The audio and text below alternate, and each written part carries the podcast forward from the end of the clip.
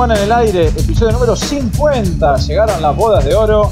Y qué mejor que celebrarlas hablando de lo que ha sido el comienzo de esta temporada 2021-2022, con varias sorpresas. En la conferencia del Este, los New York Knicks están terceros, Washington Wizards, Chicago Bulls, equipos que quizás en la previa no aparecían para estar tan arriba, comienzan muy bien, mientras que los candidatos han arrancado los tumbos por el lado de la conferencia del oeste. Utah, al igual que el año pasado, arranca muy bien. Y los Golden State Warriors vienen siendo quizás la grata revelación de la conferencia del oeste. Mucho para hablar de lo que han dejado estas dos semanas, así que rápidamente voy a presentar a mis compañeros. Señor Agustín Pisiquilo, muy buenas tardes, noches para usted. Muchas gracias, Ale. Casi 10 de la noche. Eh, mucha alegría con estar de nuevo con ustedes. Muy contento con el comienzo de los Knicks. Una lástima los dos partidos que perdimos contra Orlando y contra eh, Toronto Raptors.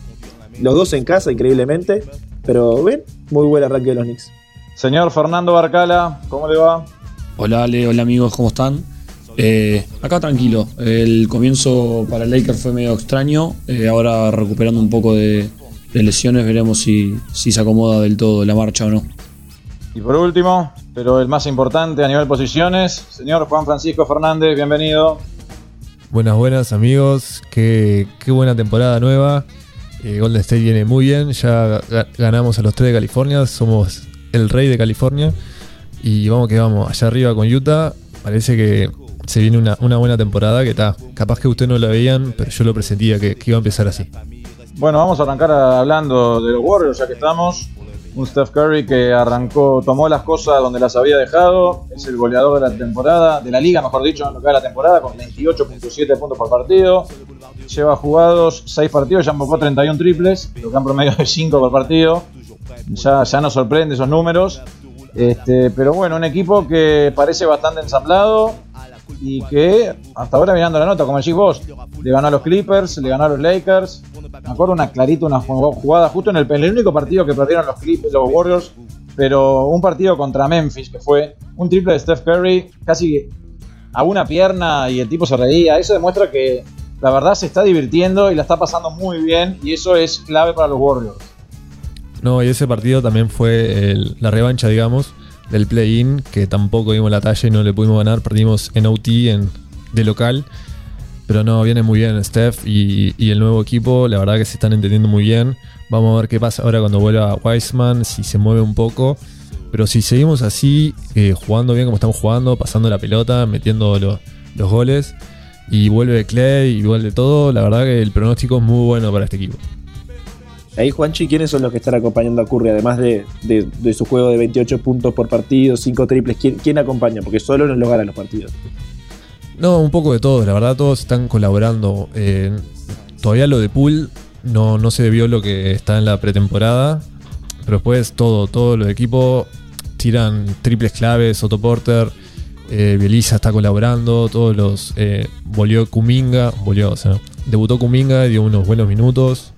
La verdad, lo que siempre todos los equipos de Golden State que han ganado se destacan por su equipo, no, no solo más allá de tener a Curry como enfermo.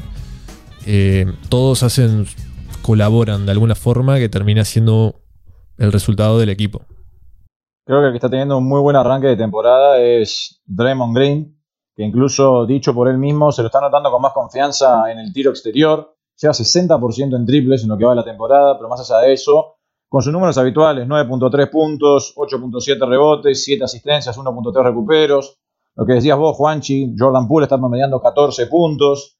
Damian Lee también, 14.2 puntos, 46% en triples. Wiggins, 16 puntos, 40% en triples. Otto Porter, 44. Si vos ves las estadísticas de los, de los Warriors, hay 1, 2, hay 5 jugadores con mejor porcentaje en triples que Curry. Obviamente el mejor sigue siendo Steph porque tiene 39% de efectividad tirando una cantidad pero que los otros cinco jugadores, si bien no tiran tanto, estén en 40% más, es muy importante. No, y lo que mencionaste de Draymond es muy importante, porque tal, en la temporada pasada se destacó por su defensiva y por su habilidad de crear jugadas y hacer una buena, una buena pareja con Curry. Pero se habló de esta eh, pretemporada, de que en esta temporada tendría que concentrarse en ofensiva.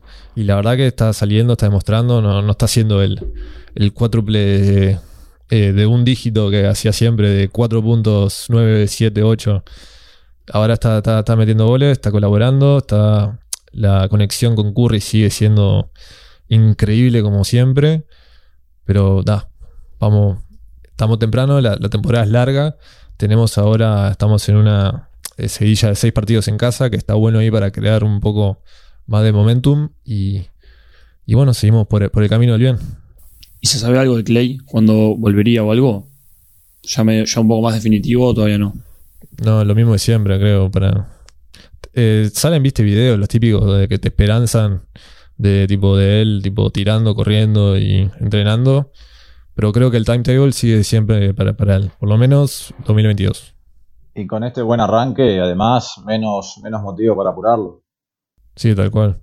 Creo que lo hablamos en el episodio del, del oeste. Digo, si vuelve Clay en un nivel relativamente prolijo, ya estos Warriors son, son, son de temer para, para salir del oeste.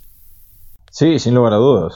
Sí, tampoco esto, este 5-1 tampoco no es tan. Porque rivales difíciles, tuviste a los Lakers que estaban.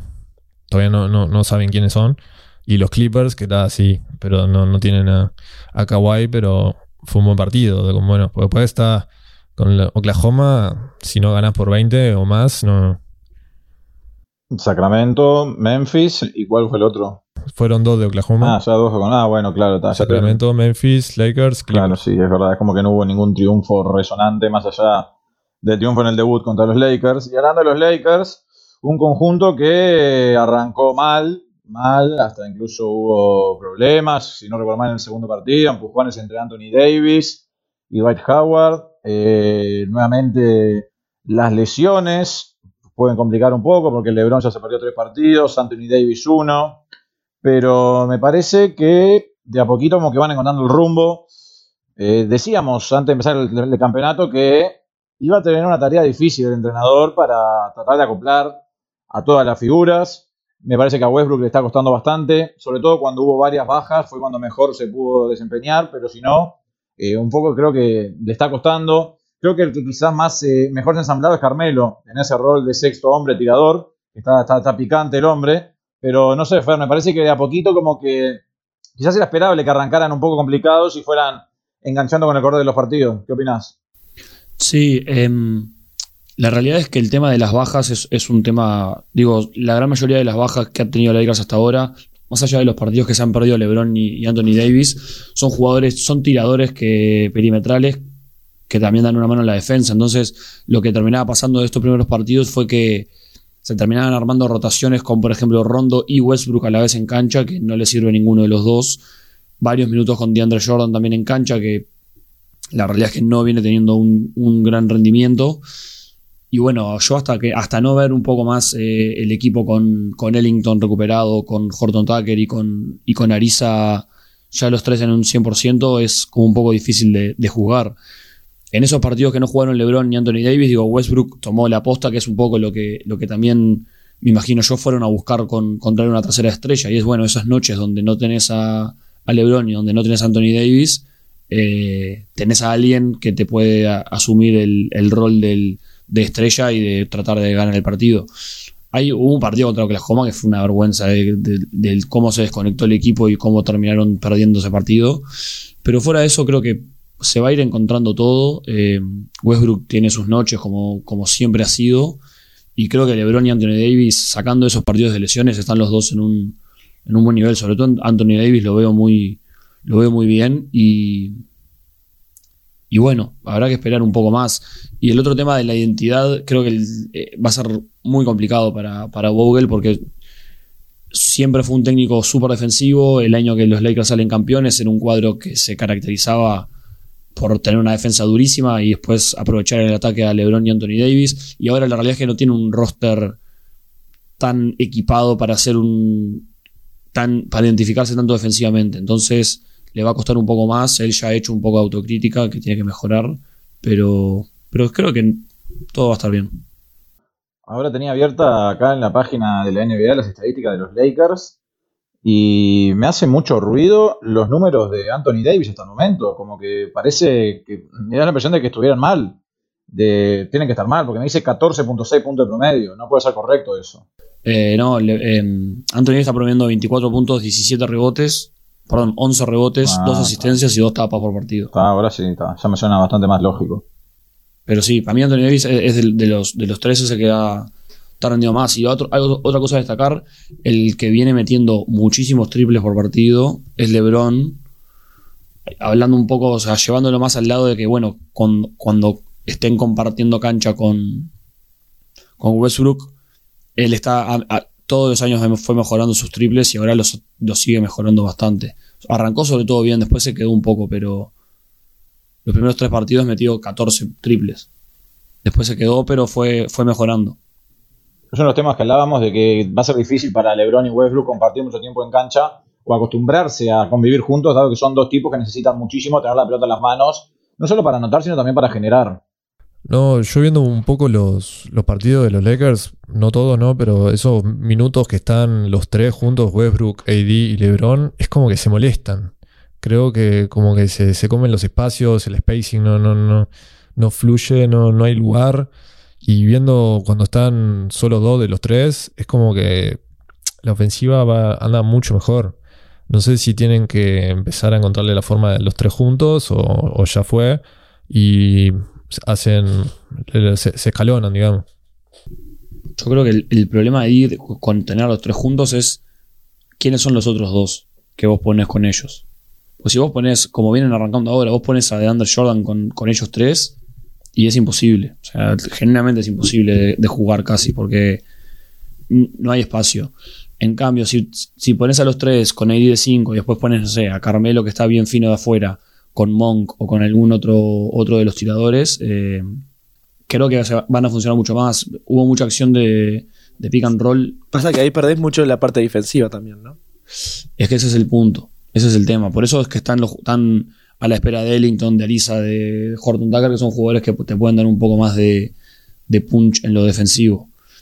Pero, pero bueno, habrá que, habrá que esperar y ver. Eh, yo creo que van a encontrar la manera. Al que más le va a costar es a Westbrook. Yo no creo que Jordan termine jugando la temporada entera, la verdad, porque no lo veo muy bien y no sé qué tanto puede aportar llegado el, el final de temporada. Y no mucho más. Bueno, después en el resto de la conferencia oeste podemos observar un gran arranque de Utah, 5-1, que creo que, viendo lo que fue la temporada pasada, no puede sorprender a nadie. Dallas, exactamente, Dallas arrancó 4-2, eh, ganó los tres partidos que tuvo de local, jugó varios sin Porzingis. Parecería que Jason Kidd está haciendo bien a Luca y a los Mavericks. En sí, en el oeste no, no hay como ninguna sorpresa, ¿no? Los Clippers y los Suns capaz que más abajo de lo que deberían. Minnesota empezó muy bien, después volvió a ser Minnesota. Pero después el fondo está bien, Oklahoma, los Pelicans, Houston. Pelicans 1-6 igual es un montón para mí. Más allá que, no esté Zion. No, los que siguen, los que siguen en su mismo ritmo del año pasado son los Rockets y los Thunder y, la parte de arriba Utah, ¿no? Yo creo que empezó muchísimo más parejo de lo que se podía esperar de la NBA. Quitando lo- un poco Chicago en la conferencia del oeste, del este, eh, que, que parece que estar súper dominante. Perdió ese partido con los Knicks nomás. Eh, súper dominante, pero volviendo al oeste, me parece que está todo bastante entreveradito que, que a- en un principio no lo veíamos tan así, ¿no? Sí, hay mucho que, que va a pasar, ¿no? Los Suns, Portland, Denver tienen que encontrar a ver qué hacen porque Michael Porter Jr. no está dando la talla tampoco. Sí, Denver creo que es uno, quizás el, el récord de Denver sea engañoso, porque yo he visto varios partidos y si bien están 4-3, eh, dentro de la cancha no, no parece ser un equipo muy confiable, como que siguen muy dependientes de Jokic. Como decías vos, tiene que dar un pasito al frente Michael Porter Jr., porque si no se les va a complicar mientras esperan por Jamal Murray. Creo que la, la gran revelación, no sé si revelación, pero sorpresa, no sé si de toda la NBA en lo que va la temporada, es este Ja Morant, que la verdad es espectacular lo que está haciendo. Tiene a Memphis quinto con un récord de 4-3, pero sus rendimientos, no solo para anotar, sino para asistir, está- están siendo muy, pero muy buenos. Es, es, es, es increíble. Morant es top 5 en puntos en la pintura en la NBA hoy por hoy. Siendo base, ¿no? Que es un- una, tierra, una tierra de gigantes y Morant está ahí metido. Hasta hace un par de días era el primero, creo que era 14 Por puntos eso, por o partida sea, en la es- pintura. Es una locura. Es una locura. Ya habíamos hablado igual durante la temporada pasada de cómo de su habilidad, no solo su habilidad para definir cerca del aro, sino que no, no le temía nada, se enfrentaba a cualquier pivot y le definía la cara y se la hundía en la cara y ya te lo en su temporada, en su primera temporada hacía eso, te das cuenta que era, era importante para él. Sí, y ahora Memphis, digo, con el con el retorno de Jaren Jackson Jr., como que puede ir enganchando un poco más. Creo que Adams les hizo bien también en el, un, centro súper defensivo, creo que es bastante más defensivo que Valenciunas, y no te requiere tanto en ofensiva, entonces abrió un poco más para Morant y para, y para Jackson. Yo creo, creo que está lindo Memphis, me gusta. Sí, Desmond Bain es un jugador que es, creo que está siendo la mano derecha de, de Morant en este caso, hasta en lo que es la temporada, porque si bien Jaren Jackson por lo menos hasta ahora se ha mantenido sano, creo que no está jugando a la altura de lo que todos sabemos que puede rendir. Creo que lo mejor para, para los Memphis en lo que es la temporada es lo que han rendido actores de reparto con Desmond Bain a la cabeza. Sí, y a, ese, Bain sumale a de Anthony Melton, que también está colaborando con 15, 20 puntos cada tanto. Vamos a ver qué pasa cuando vuela Dylan Brooks, que también es una persona que, um, usa bastante la pelota y que fue clave en la temporada pasada. Pero creo que lo que tiene ahora los Memphis están muy bien. No sé si agregando una, pieza más está así. Que más un poco esa química que por ahora le, está rindiendo. Hay que ver, para mí también, eh, recién empezó la temporada, estamos entre 7 y 8 partidos, 6, 7, 8 partidos de los equipos. Es, es importante empezar, empezar, empezar fuerte, pero en relación a la temporada pasada, que vos empezabas lento como le había pasado a Dallas, ¿no? Que, empezó muy mal la temporada y después le costó reengancharse y la tuvo que pelear mucho para meterse en el play-in y en los playoffs. Em, esta temporada es una temporada de, por primera vez después de no sé cuánto tiempo, de, tres ya, de 82 partidos. volvemos a tener una temporada larga. Entonces, eh, es importante que, que, pueda mantener este ritmo y yo no sé si lo va a poder mantener. Yo creo que vamos a atender a, a través de que vaya la temporada avanzando a ver que los equipos que, tienen más nivel o que esperábamos que estuvieran más arriba se empiecen a acomodar y empiecen a ganar. Sí, sin lugar a dudas. Uno de esos es el conjunto de los Clippers, que aparece con un récord de 2-4, que en el último partido que tuvieron le ganaron ahí, sudando la gota gorda a Oklahoma. Eh, es un equipo que se lo nota ultra dependiente de lo que pueda hacer Paul George. Y dado que Kawhi no va a estar durante prácticamente toda la temporada, si siguen así, me parece que la van a tener muy complicada. Van a tener que dar un paso al frente todos los demás, porque creo que Paul George está teniendo eh, números récord, eh, sobre todo me acuerdo un partido que hizo como 8 recuperos, está promediando casi 4 recuperos, 29 puntos, 9 rebotes, una cosa así. Es impresionante lo que está haciendo, pero necesita que los jugadores, no sé, por ejemplo Bledsoe que está siendo titular, Terrence Mann, eh, Reggie Jackson, Subach, todos, Reggie Jackson, todos, eh, hagan algo más, porque si tienen que tirar solo del carro toda la temporada regular no les va a dar. Igual tiene varios lesionados, no solo por George, ¿no? Tampoco está jugando Morris. Eh, hasta ahora, que, en la parte ofensiva es un jugador bastante importante para lo que es eh, los Clippers en este momento. Falta Morris, que todos vimos lo, clave que es, sobre todo abriendo la cancha y sacando grandes de la pintura. Ibaka también, que supuestamente se sigue recuperando, pero ya Ibaka el año pasado no estuvo. Pero más allá de eso, creo que para los otros jugadores es una linda oportunidad que no la están aprovechando. Creo que el mejor provecho está sacando de eso hasta ahora es Luke Kennard, pero los demás creo que se esperaba un poquito más de prácticamente todos. Sí, sobre todo de Jackson, que el año pasado había cerrado con los playoffs bien arriba y, bueno, tenía, iba a agarrar un poco más de responsabilidad ahora y... Igual creo que todos sabemos que lo que hizo Reggie Jackson en los playoffs el año pasado era muy difícil de que pudiera mantenerlo, ¿no? Creo que ahora se está viendo un poco más normal. Claramente. Sí, pero igual podría haber eh, tenido ahí como una especie de momento y, seguir en esa, en esa, en esa línea, ¿verdad? Claramente no. Yo qué sé, los Clippers, como así sale solo por George, no creo que, que, le, dé para llevar del carro todo. Y el, otro que tuvo un arranque de temporada complicado fue Lillard. Eh, Portland aparece 3-4, pero Lillard eh, está teniendo creo que los peores números de su carrera con 18 con algo puntos de promedio, 38% en tiros de cancha, eh, pésimo porcentaje de acierto en triples. Sí está distribuyendo muy bien la pelota, pero a nivel ofensivo, el otro día en conferencia de prensa decía que este tipo de desafíos solo le servían para impulsarlo y demostrar que lo puede revertir. Pero es como que ahí quizás la, la otra cara de Paul George, digamos, como que los buenos rendimientos de los compañeros eh, los llevan a estar 3-4, que tampoco es la gran cosa, pero bueno, ahí andan navegando. Dicen que, las, que los cambios estos en las reglas eh, están, están, teniendo algo que ver, no solo con líder, digo, con hay varios, después cuando pasemos al este hablaremos un poco de Harden, pero hay varios jugadores, Booker, todos esos jugadores que a veces eh, sostenían mucho su juego en, ir a la línea, creo que han, bajado bastante su, producción. No sé cómo lo ven ustedes. Sí, a ver, Trey Young ya salió a declarar en contra de eso. Me parece que con el cambio de regla quizás Lillard pueda ser de los menos afectados, porque a ver, tanto Trey como Harden eran jugadores que sacaban mucho FAU atacando el aro. Lillard era muchas veces que lo sacaba con el FAU de, en el FAU de 3 que te amagaba y te trataba para adelante, cosa que hacía Curry también. Quizás puede estar sintiendo el impacto ahí Lillard, pero sí, ya varios jugadores mostraron su desconformidad. Me acuerdo de leer una estadística de que Harden en los primeros cinco partidos había tirado 15 libres nomás. Y cuando él venía promediando muchísimo más, después del sexto partido tiró como 18, pero les está costando a todos esos jugadores acostumbrarse a la nueva regla, me parece.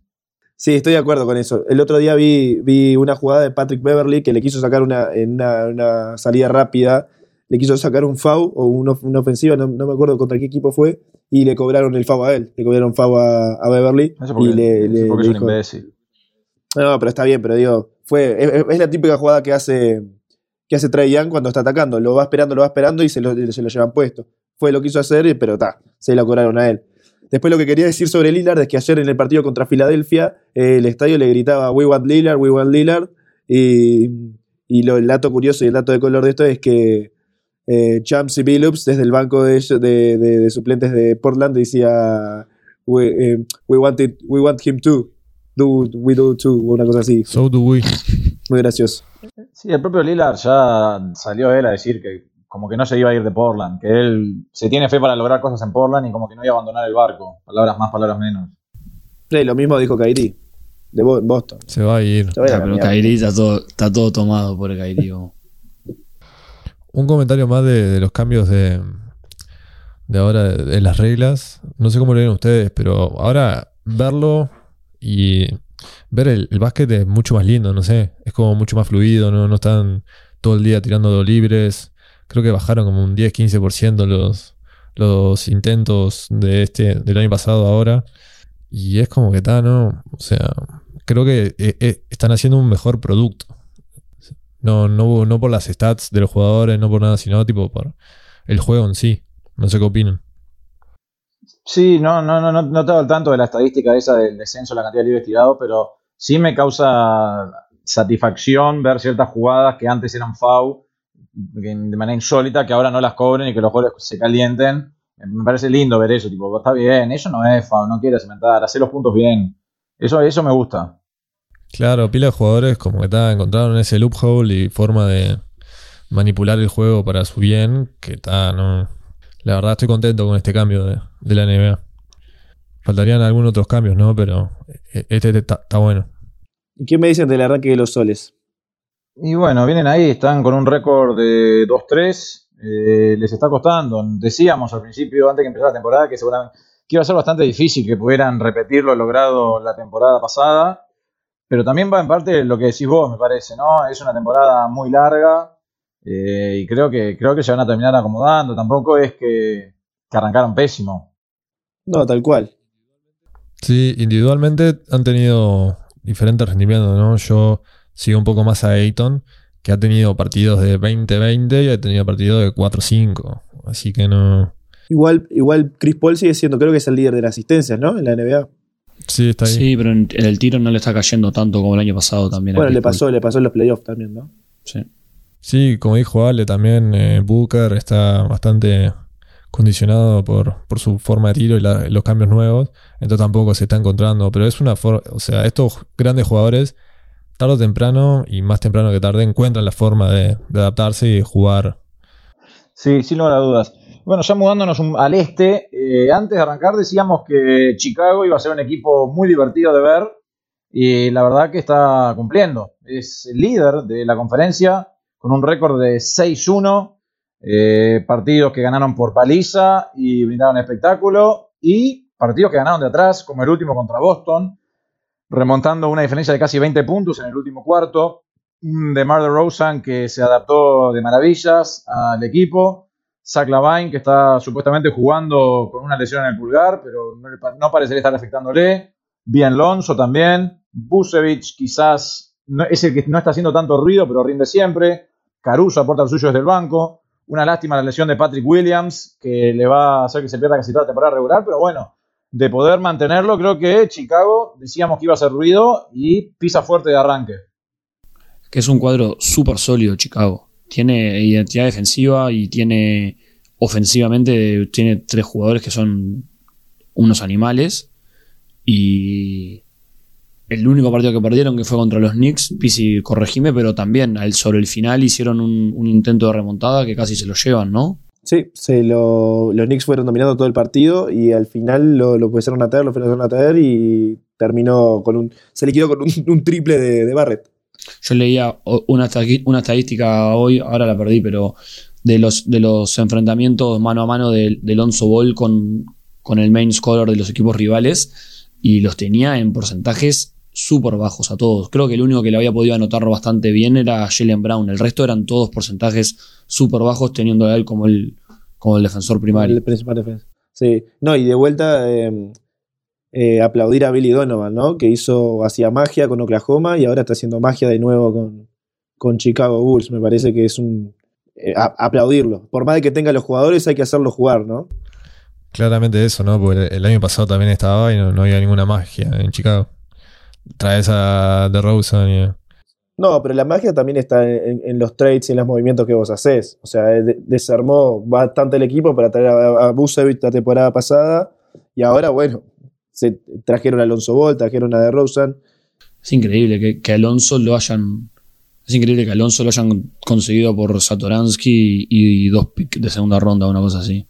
Es que Alonso se le creó una pésima imagen en los Lakers que no va de la mano con lo que es él como jugador. Mismo en los Pelicans, donde tenía mucha menos prensa, tuvo muy buena temporada el campeonato pasado en los Pelicans. Y es como que, como él fue el pick número 2 y se esperaba que hiciera maravillas y fuera el nuevo dueño de Los Ángeles, también impulsado por el salame del padre, eh, que le puso una mochila de mil toneladas arriba, que le jugó en contra, pero Y por Magic, que, en la, en la Magic en la presentación dijo que quería retirarle la camiseta para Magic. Claro, entonces le cargaron una mochila de mil toneladas arriba al tipo que además estaba yendo a jugar a Los Ángeles Lakers, no es que fue en Cleveland, fue el equipo con más prensa que hay. Y entonces eso ya lo marcó desde el arranque, pero la verdad que su carrera en la NBA no ha sido para nada despreciable, todo lo contrario, en mi opinión. No, y muchísimo mérito a él, porque no solo está todo esto que, dijeron recién, pero ha mejorado año a año, ha trabajado en su juego, ha cambiado su mecánica de tiro, que todos recordamos cómo empezaba, cómo empezó cuando, cuando llegó a la liga.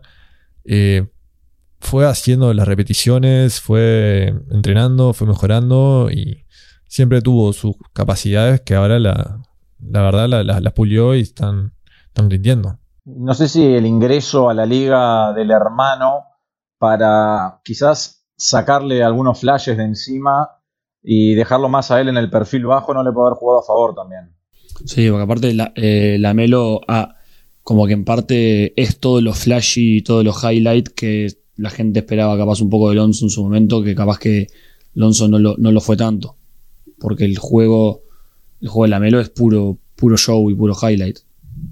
Sí, es otra magnitud, ¿no? Pero como estos Lonzo y la Melo de chiquitos estaban, estaban metidos en un circo mediático de high school, de la escuela, de, el medio, y como está así los kilos que le dio el padre, pero creo que ya de chiquito están condicionados. Melo es una, estrella. Y yo no tiro esa frase así como, como otros. Uh. Oh, si estoy hablando de vos, Pino. Ahora el señor, hay que dedicarle tiempo al señor para que diga que es una estrella o no es una estrella, por favor. Para que ahora que Dramond hizo, hizo un 14-10-5-5, ahora PC tiene, puede hablar bien de, de Dramond. ¿Eh? ¿Eh? Muy bien, ¿no? Lo dije.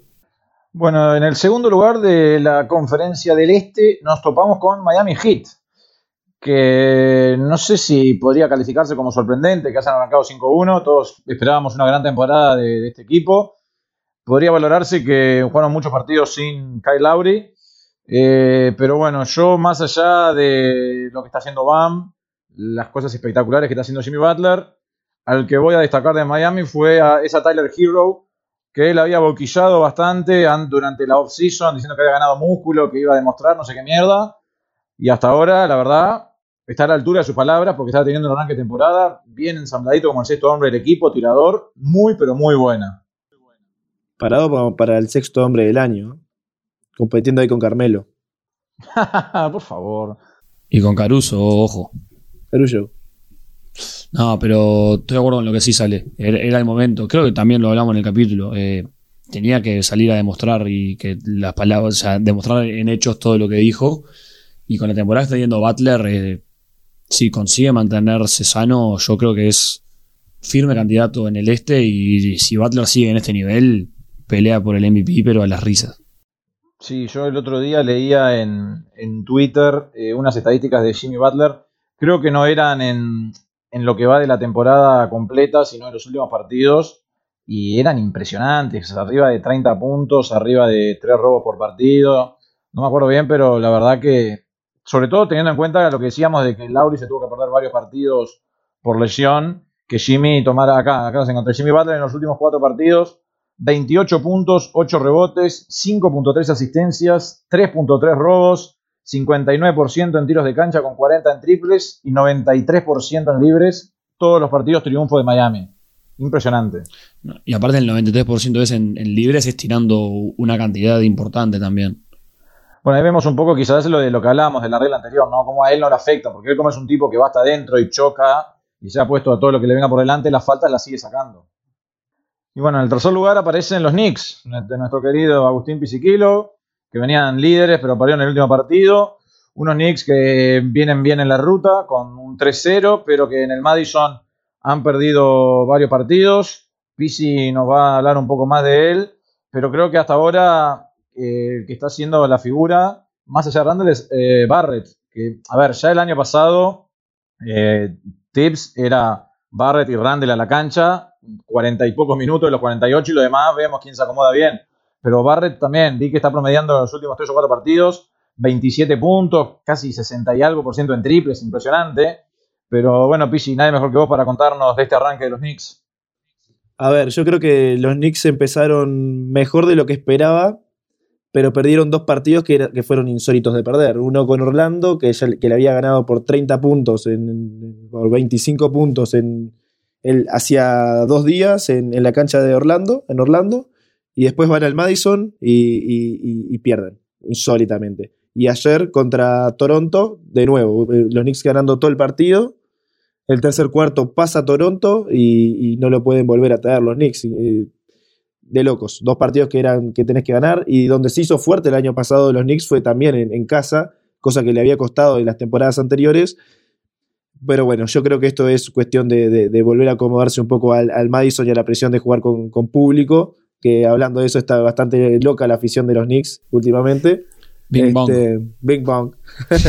eso, eso quería preguntar. ¿Qué carajo Big Bang? Que alguien me explique porque no entiendo. Hay un el video que le pasé al grupo que no lo vieron. El video del, del gordo, tipo. Del gordo festejando. El gordo festejando, claro. Y, lo empezó a usar todo el mundo, tipo. El otro día también, el Mike Green, el de, el de ESPN, metieron un triple, metió el bang y después metió el bing bong. O sea, y cuando tiró, fue un triple contra, contra Cristal que tiró Randall y hizo bing bong. No, tremendo, tremendo. están como locos los hinchas de los Knicks, muy contentos. Pero hablando, hablando ahora de los jugadores y del equipo, eh, Randall no solo, eh, perdón, Randall sigue manteniendo su nivel que todavía hemos tenido en la temporada regular del año pasado, pero Barrett ha mejorado mucho en su parte defensiva, que era algo que se le criticaba mucho la temporada anterior. Y este año ha defendido la última jugada contra los Bulls, por, ejemplo, defendiéndola muy bien contra DeRozan, haciendo que, el tiro ni siquiera toque aro. La última jugada del tiro también contra, contra Boston, haciendo que Jason Tatum, Tatum R en el segundo overtime. Digo, ha mejorado mucho esa faceta y, y ha mejorado mucho la parte de triples, que era algo, era otra cosa que le costaba un montón. Ahora, se nota el cambio de base que ha tenido los Knicks. Te voy a preguntar eso, ¿cómo habían arrancado tanto Kemba como Fournier? Bueno, Fournier, eh, a ver, vos te acordás de un Fournier en Orlando y era un tipo que prácticamente era el dueño del equipo, lo llevaba, tiraba a todos lados, corría con la pelota. Em, acá los Knicks es toma y tira, toma y tira, toma y tira, toma y tira. Es otro tipo de juego el que hace. Eh, y empezó muy bien, teniendo mucha efectividad, metiendo muchos triples. No está teniendo tantos minutos, pero cuando entra es titular, pero cuando, cuando lo juega lo hace de buena manera. Kemba, el último partido contra Toronto, jugó, no jugó tanto, no sé por qué, lo estuve mirando un rato el partido, este, no sé por qué no jugó tantos minutos. Eh, Derrick Rose tuvo un mal partido, creo que también los dos no tuvieron un buen partido. Creo que ahí también fue la, diferencia por la cual los Knicks no pudieron llevárselo. Pero en líneas generales, tanto Kemba Walker como Derrick, como Derrick Rose están haciéndolo de muy buena manera. Es más, había sacado una foto de una estadística acá, que en los primeros cuatro partidos, 12.5, eh, eh, promediando 12.5 Kemba Walker, 14.3 Derrick Rose, 46% de campo Kemba Walker, 48% de Derrick Rose, 52% en triple Kemba Walker, 58% de Derrick Rose, 3 asistencias Walker, 4 Rose y en 26 minutos Kemba y 23,8 eh, Derrick Rose. O sea, números. el, meme, de Spider-Man eh, hecho estadística.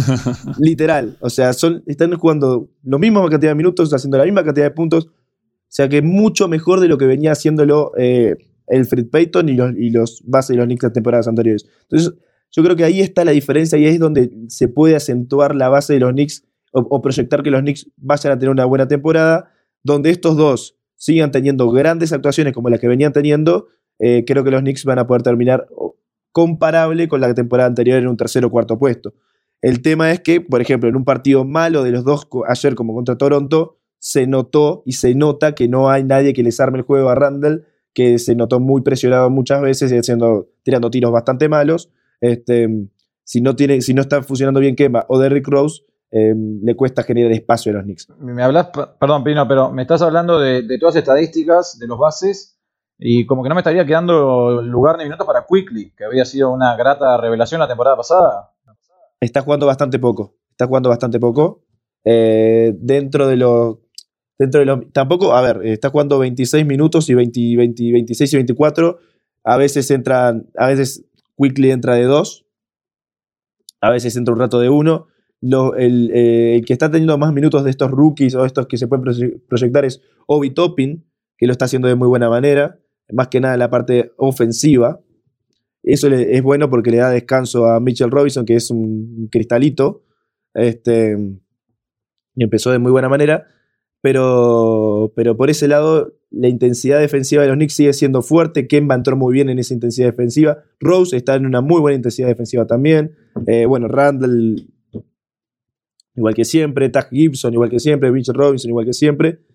Yo creo que los Knicks empezaron muy bien y, siguen adaptándose y, continúan con la idea que tiene Tips, ¿no? De ser primero un equipo fuerte en defensa intenso y después en ataque eh, intentar mover la pelota, jugar con Randall, que vaya hasta la pintura y que, bueno, que los tiradores eh, emboquen, ¿no?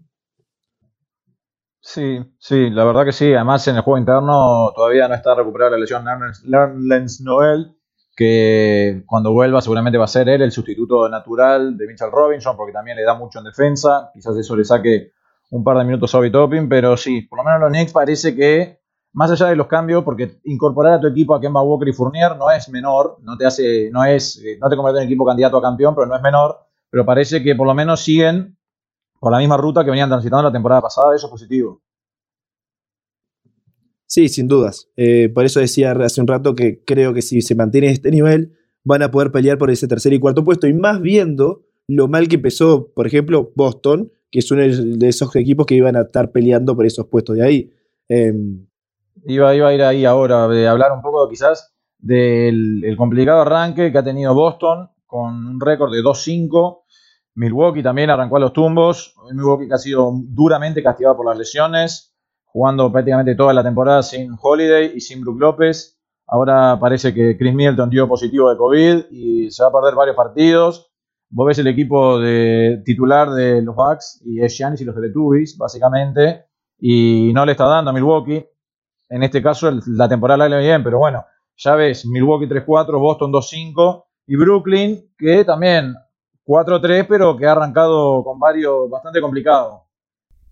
El partido inicial, el season opener entre los Nets igual y Milwaukee, que ahí Milwaukee estaba, creo que entero, porque allá el otro partido ya... Creo que fue el único, fueron completos, sí. Y que salieron a matar a los Nets, a decir, mirá, lo de la final no fue sin querer, Giannis endemoniado, todos endemoniados, una energía en ese partido, un que tal, que eso es lo que, lo que pueden tener los Bucks, pero enseguida eso pasó, se murieron casi todos y tal, ahora de Giannis más cuatro, que tal, no, van a estar arriba de la tabla, ¿no? Pero no, el 11 ese es mentiroso, en mi opinión. Sí, claro, no me acuerdo de memoria ahora, pero creo que el equipo titular es con eh, George Hill, Grayson Allen, alguien que no me sale el nombre, no me acuerdo, Giannis y Tanasis. Tenés afuera a Brook, tenés afuera a Holiday, ahora vas a afuera a Middleton. Todavía no volvió el colo de Vincenzo. Conaton, que había arrancado como titular, ahora lo pasaron a sexto hombre. Eh, tal cual como dice Juanchi. A ver, el 11 es mentiroso, pero hay que ver cuánto demoran en volver los otros, porque si se sigue, si se sigue, sigue perdiendo Milwaukee en una, en una conferencia del este, como decíamos antes de arrancar, está más competitiva, porque vos ves y tenés a, por ejemplo, Washington con 5-2, Toronto con 5-3, eh, Charlotte con 5-3, ya te lo, te lo hace más difícil después para tratar de escalar. Decir, son equipos que están fuertes. Sí, igual. Yo qué sé, creo que cuando alguno de los dos se recupere entre Jorge y López, creo que Milwaukee ahí activará un poco y, y chau. Eh, yo que no lo veo, no sé, inclusive ayer hubo, hubo lío con, entre declaraciones cruzadas, es Boston es medio extraño, están jugando muy, muy solos, o sea, juegan solo con Brown y con, y con Tatum. Ya ayer Smart salió a, a, dar un poco de palo, hablando de que él solo puede hacer una cantidad acotada de cosas y tiene que estar paradito en la esquina esperando a ver si le llega la pelota. Tatum también arrancó bajo en, en, lo que son sus números, me parece. Y no sé ustedes cómo lo verán. Sí, es raro lo, de Boston, porque tiene las piezas. Nosotros antes de, del comienzo, con el cambio de técnico y pensando que se le iba a abrir un poco más las ideas, no, no fue lo que está pasando. Brown y Tatum sabemos que es una, una fórmula probada. Los dos están promediando 26,7 y 25,7 puntos. Pero está, solos no pueden. Se ve que cuando estos tienen la pelota no, no fluye. No, no, no vi los, los stats de tipo de asistencias y de pases, que para mí es algo importante en un equipo, creo que está, están como estancados. No, sé cómo descifrar a este equipo. No puedes parar dos veces contra Washington, me parece. A mí lo que me llama la atención un poco es eh, eh, que no que en casa van 0-3, ¿no? Siendo el, Garden de Boston también una plaza súper fuerte en general y jugaron tres partidos y la perdieron los tres. Ahora, siendo un poco lo que vos dijiste en el final, perder dos partidos con Washington, parece que Washington ha demostrado que el cambio que hicieron de Westbrook por las nuevas piezas le vino eh, de manera espectacular. Se lo ve a Bradley Bill súper liberado jugando. Este, las piezas que, han introducido están rindiendo de muy, muy buena manera. Harrell parece el mismo Harrell que jugaba en los Clippers, jugando una bestialidad. Este, no el, no el que pasó por los Lakers, que no sabemos quién fue. Em, yo lo veo muy bien a Washington. ¿eh? Y, ah, bueno, y Kuzma, ¿no? Kuzma está teniendo un muy, una buena, muy buen arranque. Lo decíamos antes de arrancar, que para, para, por lo menos yo lo pensaba, creo que algunos de ustedes también, este cambio a Kuzma, a Kuzma sobre todo le iba a venir espectacular, que iba a estar mucho más liberado en Washington, con más minutos, más importancia, y iba a tener una buena temporada. Harry también se esperaba que, por lo menos yo esperaba que tuviera una buena temporada, eh, estaba jugando un poquito por encima, incluso lo que esperaba. Recordemos que Washington está jugando sin Thomas Bryant, Gafford se lesionó. Cuando vuelva a tener todo su core de centros, eh, hay que ver cómo, cómo acomoda todo. Harrell obviamente no va a tener tanta preponderancia. Dinwiddie, ya sabíamos todo lo que había demostrado en Brooklyn, eh, jugando en equipo de Brooklyn que no era la gran cosa. Acá va otro de Washington donde tampoco es la gran cosa, porque quizás se podría decir que la importancia ofensiva que está teniendo Dinwiddie en este, en este Washington es parecida a la que tuvo en su mejor momento cuando estaban en, Brooklyn, siendo él una de las principales armas. Y es como decís vos, eh, Bradley Bill está muy liberado. Quizás no ha tenido el mejor arranque porque no ha, estado muy fino en el tiro, está promediando menos puntos incluso que la temporada pasada. Pero Washington está ahí con 5-2 y cuando recupera Thomas Bryant, que es un buen centro, eh, si lo pueden mantener, eh, puede ser un equipo que pueda terminar siendo una, una grata revelación en la temporada. Es que es un cuadro súper profundo de los, los Wizards. O sea, KCP, Bradley Bill, tienen a uno de los hermanos Holiday, que es el que creo que es el que venía de Indiana, que, que demuestra con buenos minutos. Harrell, Hachimura también ahora que lo está volviendo recién ahora una lesión. Thomas Bryant lo mismo. Eh, Raúlcinho Neto, que estuvo, teniendo unos buenos minutos en estos primeros partidos. Gafford, Dinwiddie, Kuzma y Bertans. O sea, son 12, 13, 12, 13 jugadores que capaz que ninguno es una estrella en sí, obviamente sacando a Bradley Bill, ¿no? Ninguno es una estrella en sí misma, pero son todos jugadores que... Ah, para, pero preguntarle a Juanchi a ver si es una estrella o no. Bill, Bill es una estrella. Gracias, gracias. Es- son todos jugadores que, digo, pueden jugar perfectamente en, en casi que en cualquier rotación de cualquier equipo. Entonces, es un cuadro súper profundo y la realidad es que yo- está- es lindo verlo a, a Bill más, más liberado y más suelto y como jugando sin super presión ni nada. Sí, eso es clave lo, lo último que dijiste. Es como una colección de jugadores que no necesitan presión, porque con presión creo que no. De un mercado grande como los Lakers, viendo ponerle el juego KCP, que en los Lakers era más de estar en un lugarcito, esperar la ¿eh? pelota y tirar, eh, está creando, está moviendo la pelota, está. Y es como, ta, son todos jugadores que no. que en, en mercados grandes sufrieron toda la, la popularidad y los ojos y la media y todo, y acá más tranquilo, más. eh, la verdad que sin esperar nada de ellos, ¿no? Eh, pueden, pueden destacarse. Otro equipo que arrancó muy bien fue Toronto, que aún jugando sin Pascal Siakam, que está en las instancias finales de la recuperación, está sexto con 5-3. El novato Scotty Barnes ha dejado una gran impresión en estos primeros partidos y creo que se ha visto algo de lo que hablamos al principio de la temporada, ¿no? Eh, más allá de, la- de la ofensiva, con Van a la cabeza, el trío Van eh, Barnes y Anunobi en defensa está siendo desagradable, o sea, te matan. Anunobi está en un nivel, pero superlativo. Está metiendo récord en puntos, creo que en rebotes, en asistencias y en robo, no sé, en todo. Sí. Es, una Ayer. locura. Ayer contra los Knicks fue el mejor jugador. Sin dudas. Y el Scotty Barnes es el rookie, ahora se, creo que se jodió y creo que ayer no jugó y no sé si no se perderá algún partido Sí. más. Ya lo dieron de baja para el partido al día siguiente. Ya lo, ya lo dieron de baja para el partido al día, al día siguiente, lo cual no es bueno. Tremenda performance, la verdad, ha tenido el, el- el pibe este. Eh, la verdad que es, me- es tremendo.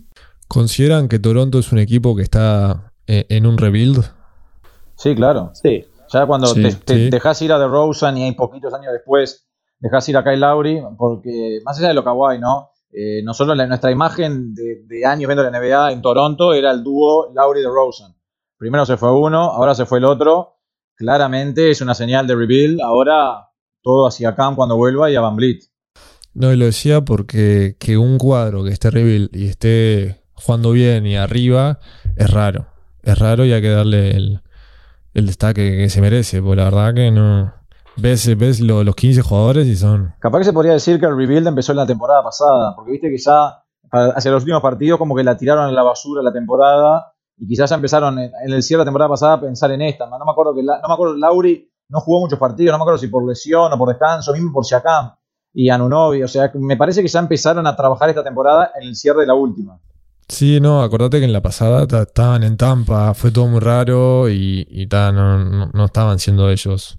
Sí, obvio, empezó en, la, en, la, en la temporada pasada, pero ta, el momento que traías a. que te sacas de encima a Lauri, que es el, el banner de, de los Toronto, ahí sí, este ya cuadro nuevo.